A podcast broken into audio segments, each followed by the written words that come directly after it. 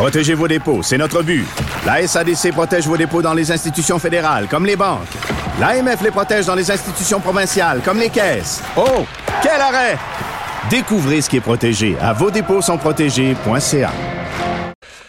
on avait annoncé sur les réseaux sociaux euh, une entrevue euh, exclusive, mais surtout quelqu'un qui euh, a voulu faire une annonce sur une question qui qui, était dans l'air au cours des derniers jours et on va tout de suite lui parler. Euh, Stéphane Bergeron, ancien ministre du Parti québécois sous Pauline Marois, ancien ministre de la Sécurité publique entre autres, euh, député de, du Parti québécois aussi dans la circonscription euh, de Verchères, qui a été député du Bloc québécois à une époque. bonjour Stéphane Bergeron. Bonjour Mario, comment allez-vous? Ça va très bien. Et là, euh, au cours des derniers jours, dernières semaines, votre nom s'est remis à circuler comme euh, pouvant être intéressé avec le retour des François Blanchette, pouvant être intéressé euh, par une candidature au Bloc québécois. Et vous avez voulu nous partager le fruit de votre réflexion aujourd'hui? Oui, ça a été une réflexion euh, pour le moins euh, difficile dans la mesure où euh, je suis pas à la recherche d'un emploi. J'ai j'ai rapidement été appelé à occuper de nouvelles fonctions. Je suis maintenant secrétaire général du Cégep de Rimouski et je m'y plais. donc, ça a été pour moi une, une surprise de d'avoir cette offre qui m'a été faite par le chef du Bloc québécois de présenter ma candidature dans le comté de Montarville. Mais et vous l'avez connu, vous l'avez connu quand même, c'est quoi siéger à Ottawa, le nombre de jours, aller, siéger au Parlement à Ottawa?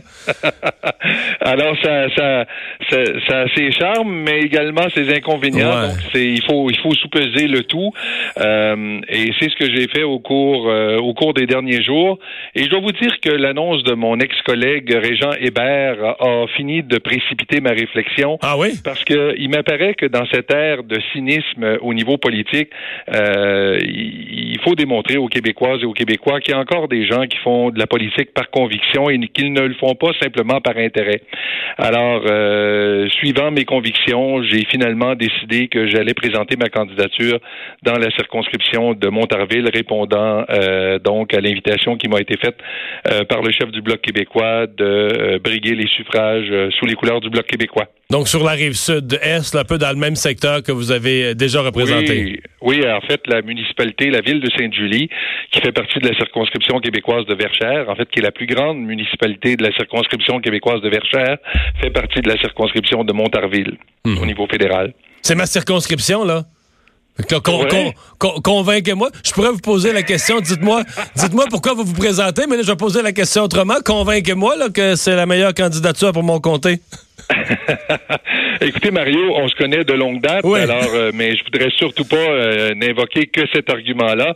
Je disais tout à l'heure que pour moi, les intérêts, les, les, les, convictions, euh, c'est important, puis que ça doit primer sur les intérêts.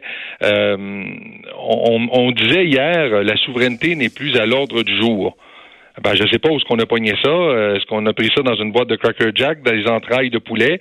Euh, la même personne, il n'y a pas si longtemps, euh, invitait les gens, les souverainistes, à se rassembler. Et puis les sondages nous indiquent que l'appui à la souveraineté n'a pas fléchi de façon significative au cours des derniers mois, des dernières années. Puis je connais même un certain Mario Dumont qui a déclaré il n'y a pas si longtemps que s'il y avait un nouveau référendum, il voterait oui. Mais je dis aussi, par contre, je dis aussi que la, souveraineté est tellement à l'ordre du jour. Pardon, oui, mais la souveraineté était-elle à l'ordre du jour au moment où René Lévesque a créé le Parti québécois? C'est vrai. Euh, en 1967, je pense que non. Il l'a fait par conviction. Il a abandonné les clés de sa limousine pour aller, par conviction, créer un nouveau parti politique. Je pense également à Lucien Bouchard qui a fait la même chose, qui a, qui, a abandonné les clés de sa limousine pour créer un nouveau parti par conviction. Euh, J'ai davantage d'estime pour un René Lévesque ou un Lucien hmm. Bouchard qui ont abandonné les clés de leur limousine que quelqu'un qui, par opportunisme, cherche à tout prix à retrouver les clés d'une limousine. Alors, euh, moi, je pense qu'à quelque part, euh, les convictions en politique, faut que ça puisse encore euh, éveiller quelque chose chez les gens. Et ça m'apparaît important de faire cette démonstration à travers cette candidature qui n'était pas évidente au départ, mais je pense que... Mais au-delà de, ouais, au-delà de vos convictions souverainistes, que je pense personne va, va remettre en, question, va, va, va, être bien connu, le bloc lui-même, comme véhicule, comme outil politique, euh, a souffert ces dernières années. Bon, vous allez me dire, Yves-François Blanchette a redonné un peu d'échine à tout ça, mais l'utilité du bloc, le rôle que peut jouer le bloc, les, chances de gagner du bloc, il s'en est dit des choses là, pas positives sur le bloc depuis une couple d'années. En fait, Mario, euh, je, je suis bien placé pour savoir que depuis la naissance du bloc, on, a, on annonce sa mort. Alors ça, je veux dire, c'est une question récurrente. On, on s'interroge sur la pertinence du Bloc québécois depuis sa naissance. J'étais député du Bloc. Il y avait 54 députés du Bloc à Ottawa, puis on s'interrogeait déjà sur la pertinence et l'utilité du Bloc québécois. Mais au congrès de fondation, au congrès de fondation, on avait dit que c'était pour juste un mandat. Un mandat, on fait la souveraineté au Québec, puis les, les bloquistes s'en reviennent chez eux, puis c'était fini. Vrai, puis je dois vous dire qu'au lendemain du référendum de 95, on s'est posé très sérieusement la question, puis on était préparé, somme toute, à peu près à tous les scénarios. Le seul scénario qui n'avait pas été prévu, c'est celui qui est c'est-à-dire celui d'un match nul. Et devant la perspective euh, d'une relance de la question nationale, le Bloc québécois a décidé, ça a été un choix stratégique qui a été fait à ce moment-là, de demeurer en poste. Et d'ailleurs, je pense que euh, ça a été une très bonne chose parce que le Bloc a réussi à faire la démonstration de sa pertinence au fil des années en défendant de façon tout à fait honorable et admirable les intérêts des Québécoises et Québécois. Puis on le voit depuis la vague orange, euh, la voix des Québécoises et Québécois ne porte plus tellement à Ottawa, malgré euh, d'importants contingents néo-démocrates en 2011 et libéraux en 2015. On n'arrive pas à faire entendre notre voix. On n'arrive pas à faire en sorte que les, euh, les euh, motions unanimes de l'Assemblée nationale, que les décisions du gouvernement du Québec, les souhaits, les attentes du gouvernement du Québec soient prises en compte par le gouvernement fédéral.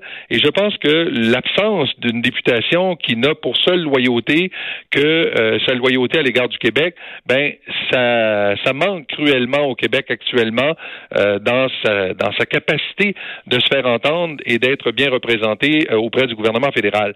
Euh, Régent Hébert disait hier, euh, faut le faire fonctionner, ce pays-là. Ben, je dirais que euh, si son choix, c'est de, de, devenir fédéraliste par dépit, moi, je pense que la meilleure façon, la meilleure démonstration qui a été faite d'une représentation efficace à Ottawa, ben, c'est celle du Bloc québécois. C'est celle du Bloc québécois. Le, le French Power on l'a essayé à plusieurs reprises. En fait, la seule chose qu'on n'ait jamais essayé, parce qu'on a tout essayé, on a essayé les conservateurs, on a essayé les libéraux, on a essayé les, on a même essayé les néo-démocrates, puis là, on réalise qu'on est toujours on a toujours un petit sentiment d'insatisfaction. On toujours, on, reste toujours un peu sur sa faim. Ben, c'est parce que peu importe les acteurs qui sont sur scène, c'est toujours le même scénario qu'on joue depuis 1867. La seule chose qu'on n'a jamais vraiment essayé, c'est de se faire confiance, puis de prendre l'ensemble des moyens et des leviers euh, qui permettraient au Québec d'assurer lui-même son propre développement sans avoir à demander la permission à qui que ce soit. Puis ça, ça s'appelle la souveraineté.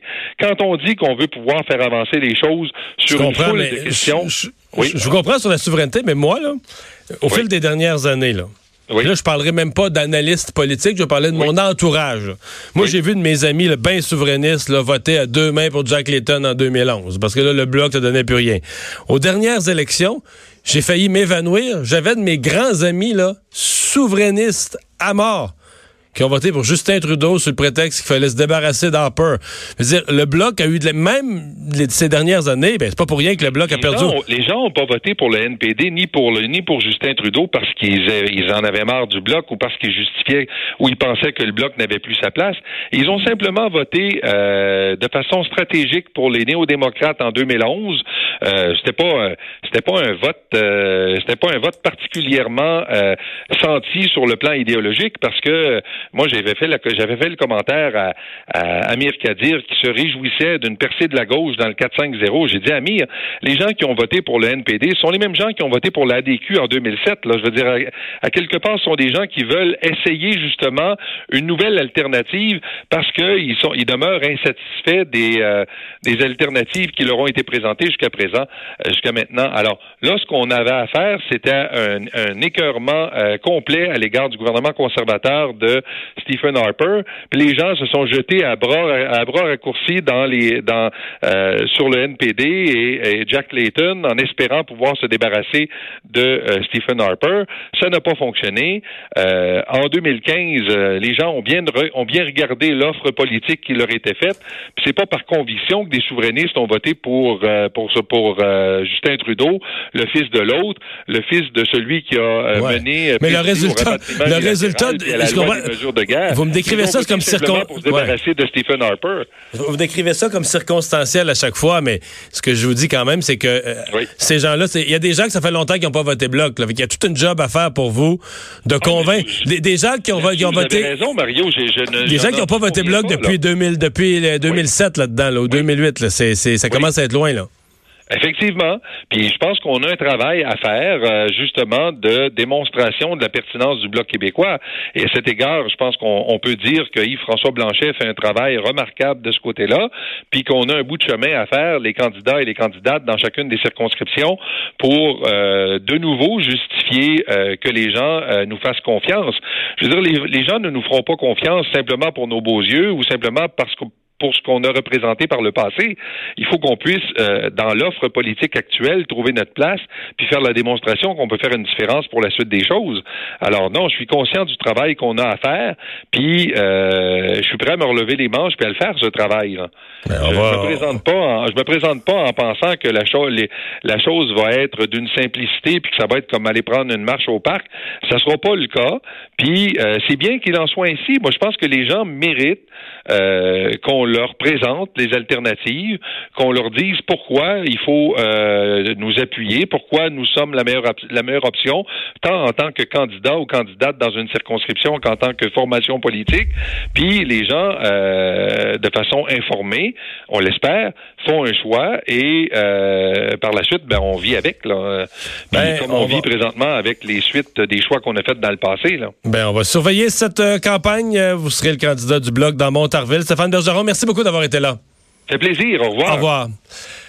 Alors voilà, euh, Vincent, donc c'est confirmé. Stéphane Bergeron, prise importante pour Yves-François Blanchette sur la rive sud. On s'est parlé tout à l'heure de l'enlèvement euh, de cette petite fille par une membre connue de sa famille. Euh, la femme en question euh, a comparu dans les dernières minutes. Oui, on vous disait que ça allait, bon, que ça, allait arriver, c'est confirmé. Elle comparait au palais de justice de Laval, pour, donc accusée de d'enlèvement, séquestration et de déguisement dans un dessin dangereux. Alors une cause qui sera surveillée devant les tribunaux, mais toute une histoire qui a ébranlé Laval hier. Et selon Mathieu Elle demeure la dame détenue pour aujourd'hui. Elle demandera peut-être une remise en liberté au cours des jours à venir. Mais pour l'instant, elle reste derrière les barreaux. On va faire une pause. On vous parle euh, dans un instant de cette, euh, ce grand événement qui a lieu ces jours-ci euh, à Montréal l'industrie des effets spéciaux de cinéma, entre autres, qui est réunie. On vous parle de ce qui s'y discute.